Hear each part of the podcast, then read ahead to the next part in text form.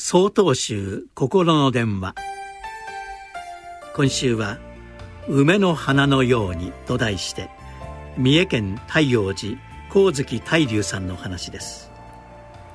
この時期寒さの中に咲く梅の花を見ると思い出すことがあります。それは私が修行に旅立つ直前のことです。大変お世話になった大おばさんのところへ挨拶に行きました。私の大おば通称小野のおばちゃんは出発をとても喜んでくれました。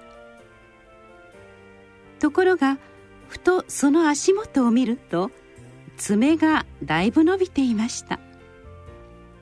おばちゃんは目が良くなかったので私が切ってあげることにしました。おばちゃんは恥ずかしがっていましたが恩返しのつもりで爪切りを使いました。足の皮膚がコチコチになっていて何十年も苦労してきた足なんだなぁとその時しみじみと感じました。最後の別れ際におばちゃんはこう言いました「出世せんでええ。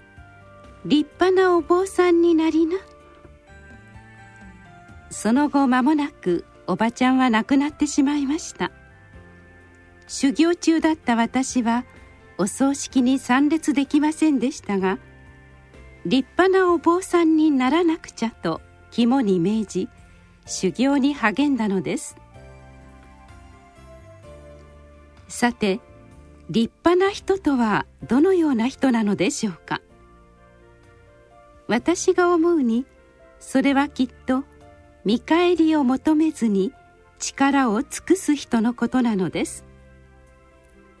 おばちゃん自身お寺や家庭のために力を尽くしてくれましたが決して目立とうとか人から褒められようとはしませんでした。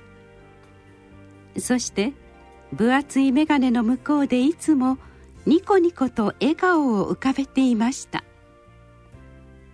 からりとした性格のおばちゃんのことが私は大好きでした。その雰囲気は例えるなら寒さに耐えて咲く梅の花のようでした。あの時爪を切ってあげたおばちゃんの足は私にとって立派とは何なのかを力強く示してくれていたように思えてならないのです。